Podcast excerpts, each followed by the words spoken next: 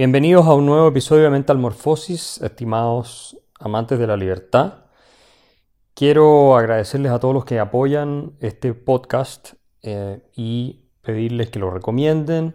Ustedes eh, me ayudan a mí con su apoyo a seguir en esta pelea por rescatar ya el más básico sentido común, porque ni siquiera estamos hoy en día luchando por incrementar los espacios de libertad en los distintos sentidos, por eh, avanzar aún más en que, por ejemplo, el gobierno nos baje los impuestos, desregule la economía, nos haga la vida eh, más fácil. Hoy día estamos luchando eh, porque el Estado no siga subiéndonos los impuestos, no siga restringiendo nuestras libertades, no nos siga sometiendo a una dictadura sanitaria absurda en distintas partes del mundo, sobre lo cual vamos a hablar en otro episodio porque estamos llegando a niveles delirantes, especialmente en países como Australia, en que una de las autoridades encargadas de aplicar eh, las cuarentenas llegó a decir que la gente ya no tenía que hablar entre sí, que no tenían que ser amistosos entre sí, ni amigables, ni tener ninguna relación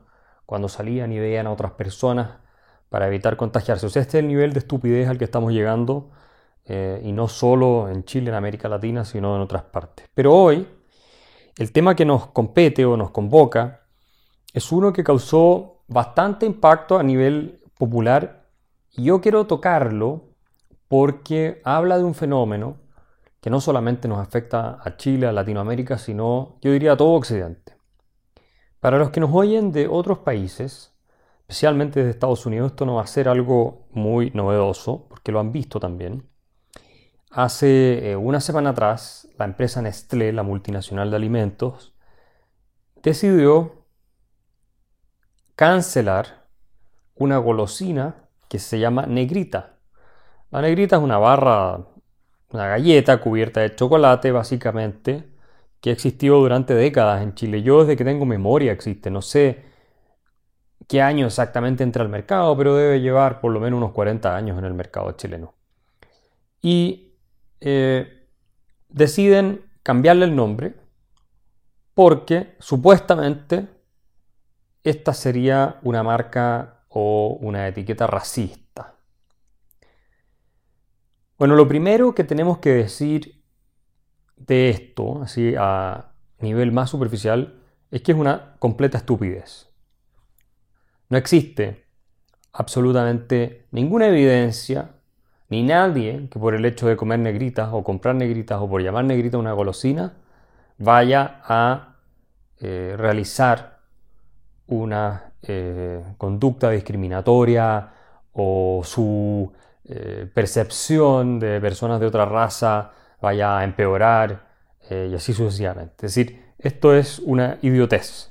Eso es lo primero. Los ejecutivos de Nestlé cayendo, por supuesto, en esta práctica que ya es común en las distintas multinacionales que se están ajustando a toda esta ideología totalitaria del discurso políticamente correcto, deciden de la nada sacar el nombre a la negrita que al final era una especie de patrimonio eh, para todos los chilenos. La negrita era algo que atravesaba todas las clases sociales, todos la comíamos.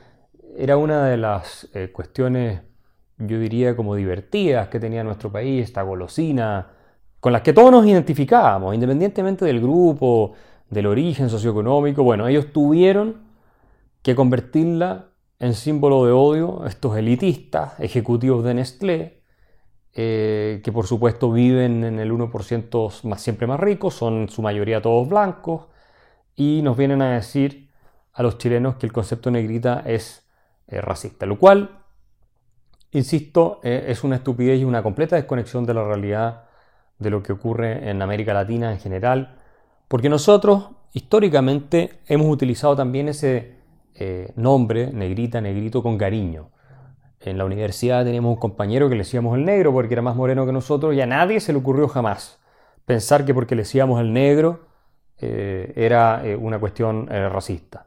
Y todavía tenemos muchos amigos que le decimos negro o negrito o negrita, una cuestión que sea común en las relaciones de pareja. Por ejemplo, cuando la novia es más morocha o el, o el marido, se dicen el negro, se dicen la negrita o el negro la negra, y eso es algo que en América Latina es completamente normal, nunca ha tenido una connotación racista eh, y el que diga lo contrario simplemente no entiende nada de lo que es la historia cultural de América Latina.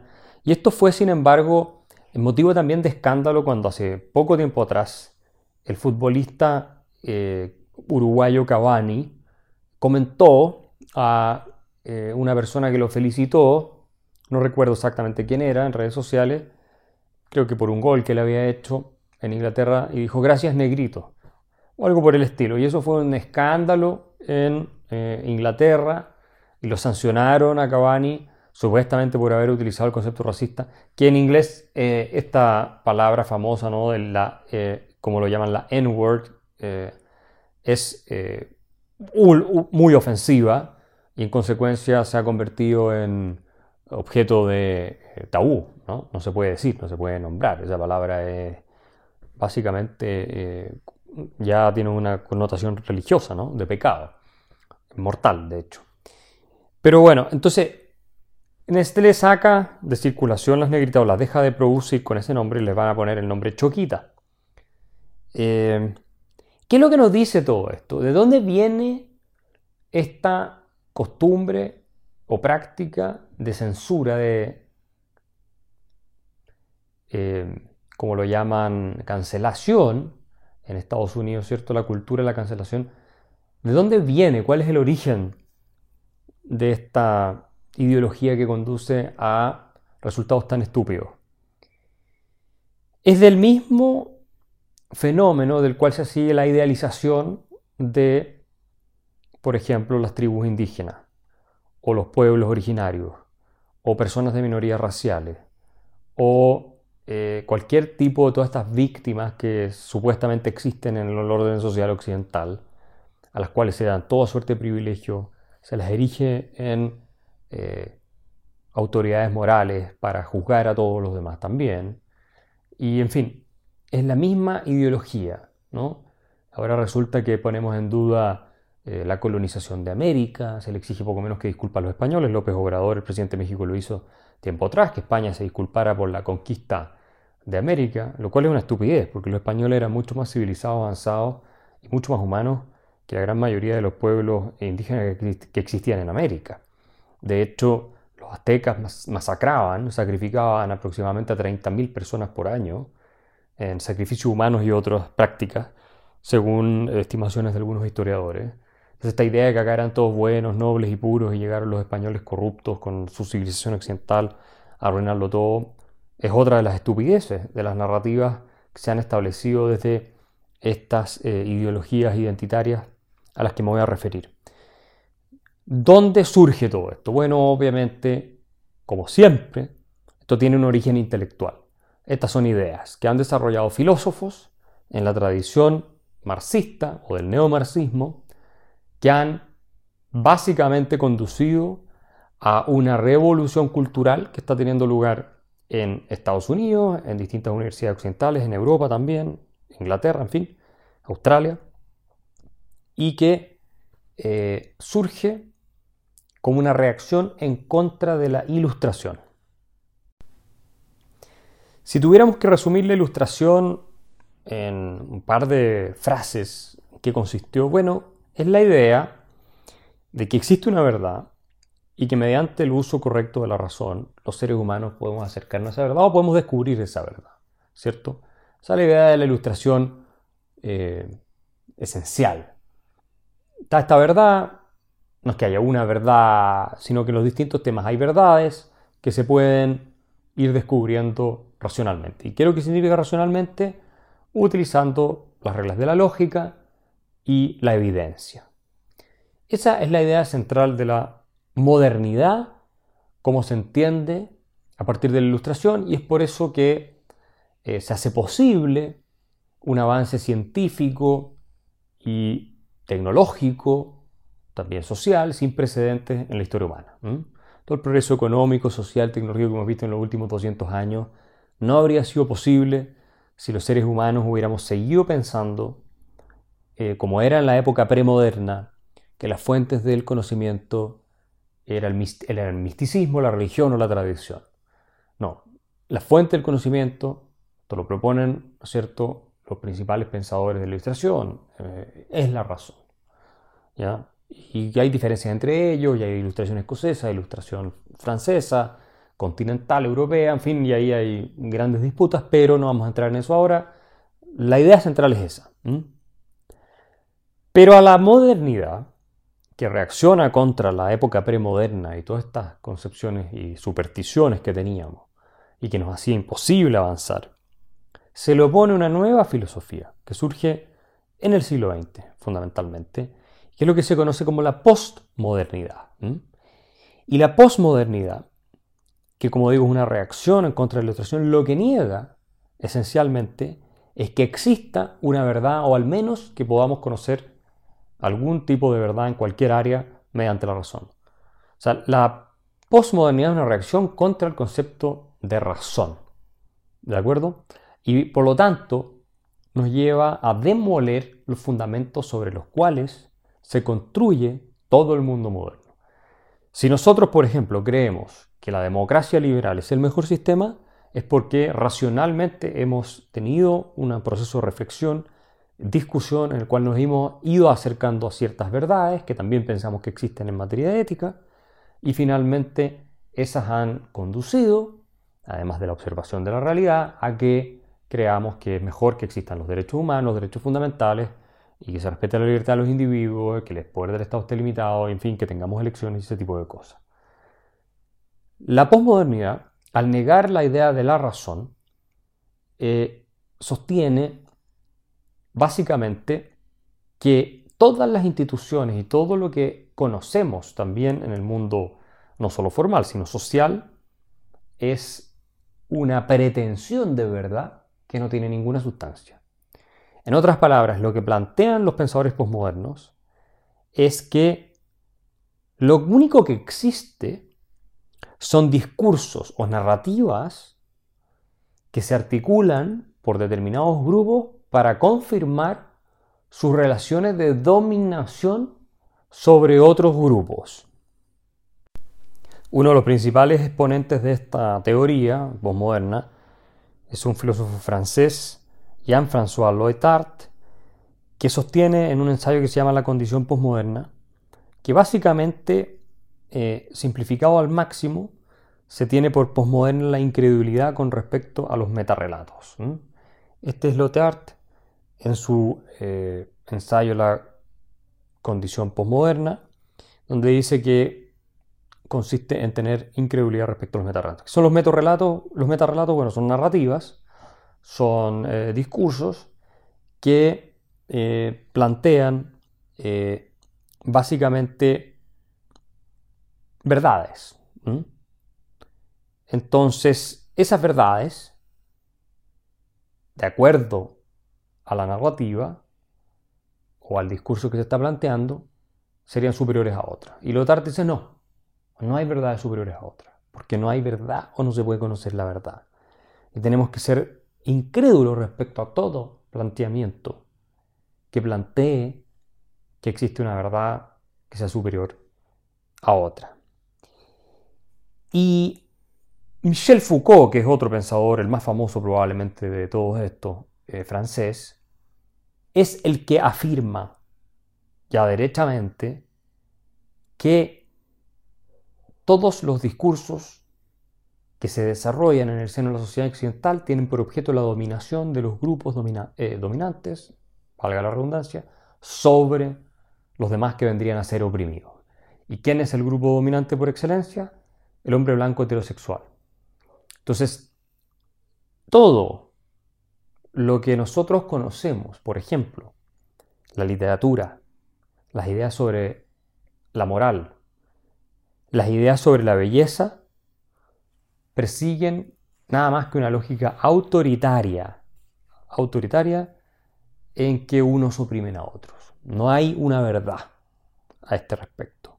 Y en esto son herederos de la tradición marxista, directamente porque lo que consiguen los posmodernos con esta visión es, por supuesto, traspasar la idea de la lucha de clases de Marx o de la opresión del capitalista sobre eh, los proletarios y sobre el resto, a estos discursos sofisticados dentro de los cuales están el arte, la literatura, la economía, el derecho, en fin, todo esto son formas de discurso nada más para servir a unos en perjuicio de todos los demás.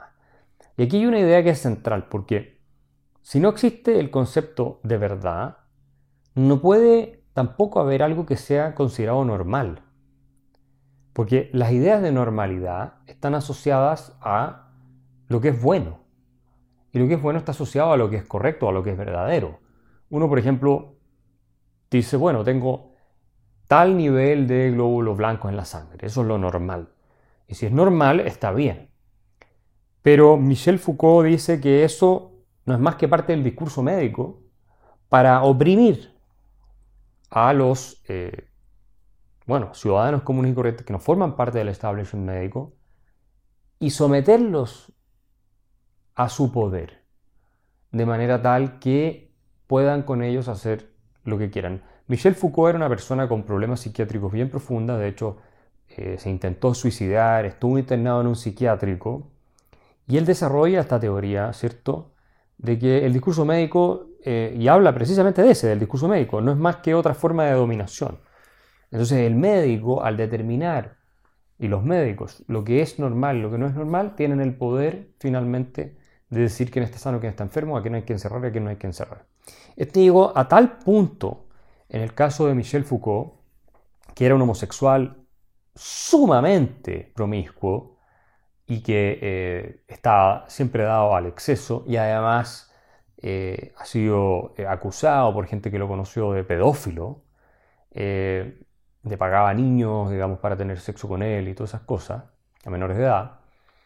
Bueno, Michel Foucault llega a tal punto que cuando desde la medicina se predica que los homosexuales eh, practiquen sexo seguro, protegido, para no contagiarse el SIDA, esto cuando ya empieza a surgir esta enfermedad en los 80, en fin, eh, Michel Foucault reacciona diciendo que esto es nada más que parte del discurso médico para marginar, oprimir y dominar, ¿cierto?, a los eh, homosexuales.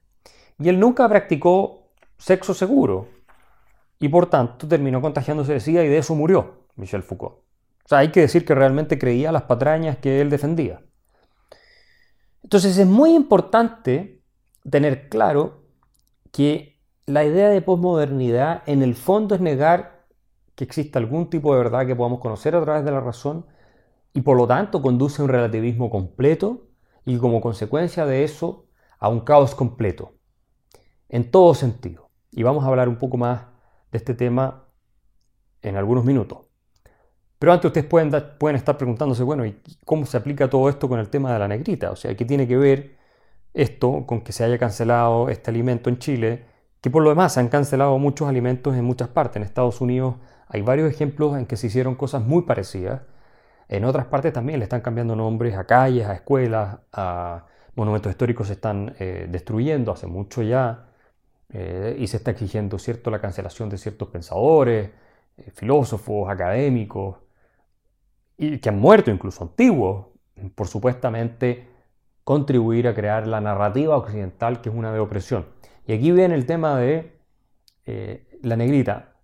¿Cómo se asume que vivimos nada más que en sociedades en que no existe algo superior a otro, sino que hay discursos en que se domina eh, a otros, en que son funcionales para algunos grupos, como lo que pusimos el ejemplo de los médicos, entonces estamos en una sociedad en que todo lo que hay son relaciones de poder, nada más, de grupos privilegiados sobre grupos no privilegiados. Y en esas relaciones de poder el lenguaje cumple un rol fundamental, porque estas ya no serían dictaduras abiertas, digamos, totalitarismo nazi o el totalitarismo de cualquier tipo, no. Tendrían siendo lo que Foucault llamaba las coacciones extrajurídicas, que son eh, formas de sometimiento que se dan en los discursos y en los lenguajes y que terminan por oprimir a los determinados grupos, y la idea de normalidad es uno de ellos. Eh, entonces, estamos viendo aquí ya la denuncia de un orden creado en favor del hombre blanco heterosexual occidental para oprimir a todos los demás. Y en ese contexto, cualquier narrativa histórica de la grandeza occidente, de Roma, de Grecia, de, qué sé yo, el imperio británico, de, de, la ciencia que ha creado Occidente, del avance en materia de derechos humanos, de tecnología, todo eso es nada más que un discurso que sirve para validar la posición de superioridad que en estas sociedades tienen los hombres blancos heterosexuales. ¿Ok? Y desde esa perspectiva la gente, eh, así se entiende, que no pertenece a la élite de eh, poder que da estos discursos y valida estos discursos, es decir, las minorías étnicas, como los negros en particular, vendrían siendo nada más que objetos de opresión, a los que, a los que se asume como enteramente homogéneos. O sea, este discurso asume que todos los negros en todas las épocas son exactamente iguales. Desde el punto de vista moral son todos inocencia pura, ¿cierto? Víctimas del orden opresivo. Eh, y se identifican como una tribu, como un grupo oprimido. Ya no es un individuo con su propia conciencia. Entonces entramos en la dinámica, de nuevo, propiamente marxista, tribal. Hay un grupo bueno y un grupo malo. Los proletarios son eh, víctimas de opresión, son los buenos. Los capitalistas son quienes ejercen la opresión y son los malos. Y no es tanto que sea el individuo mismo el que es bueno o malo según las decisiones que toma, porque si uno llama al, individuo en concreto, tenemos que reconocer libertad. Y cuando reconocemos libertad eh, y calificamos a la gente de acuerdo a las decisiones que toma en función de su libertad, si deciden bien o mal o persiguen el bien o el mal, entonces ya el tribalismo se desarma. Porque estamos reconociendo que no todos pertenecen a una tribu. O sea, que dentro de un grupo de hombres blancos puede haber gente muy buena y gente muy mala, puede haber gente que se esfuerza por abusar de, de unos y otros por defenderlos o por protegerlos, lo mismo entre los negros, entre los asiáticos, entre lo que sea. Entonces, lo que hacen es considerar que la posición en la que se está y el grupo al que se pertenece es el maligno.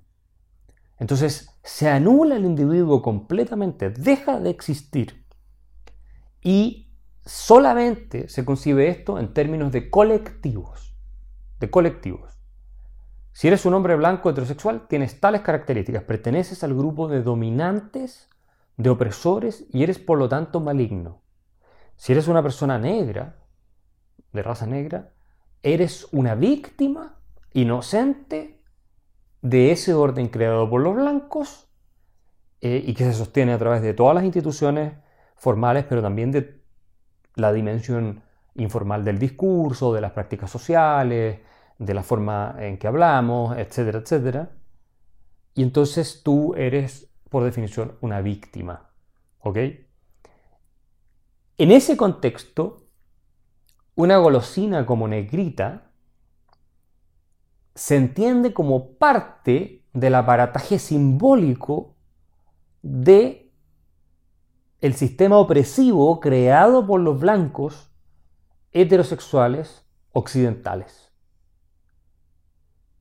Esto puede parecerles a ustedes demasiado eh, sofisticado como para creer que que es así, que de ahí viene todo este fenómeno, pero créanme que esto surge en universidades, surge de manos de filósofos, y desde las alas universitarias, desde las humanidades y las ciencias sociales empiezan a infectar el resto de la sociedad.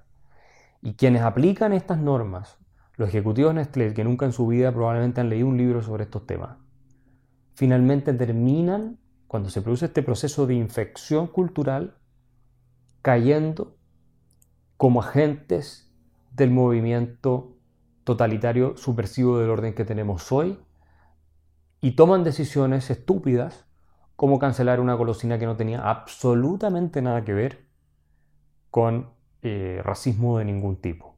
Pueden escuchar la segunda parte de este podcast en mi Patreon, es www.patreon.com slash Axel Kaiser.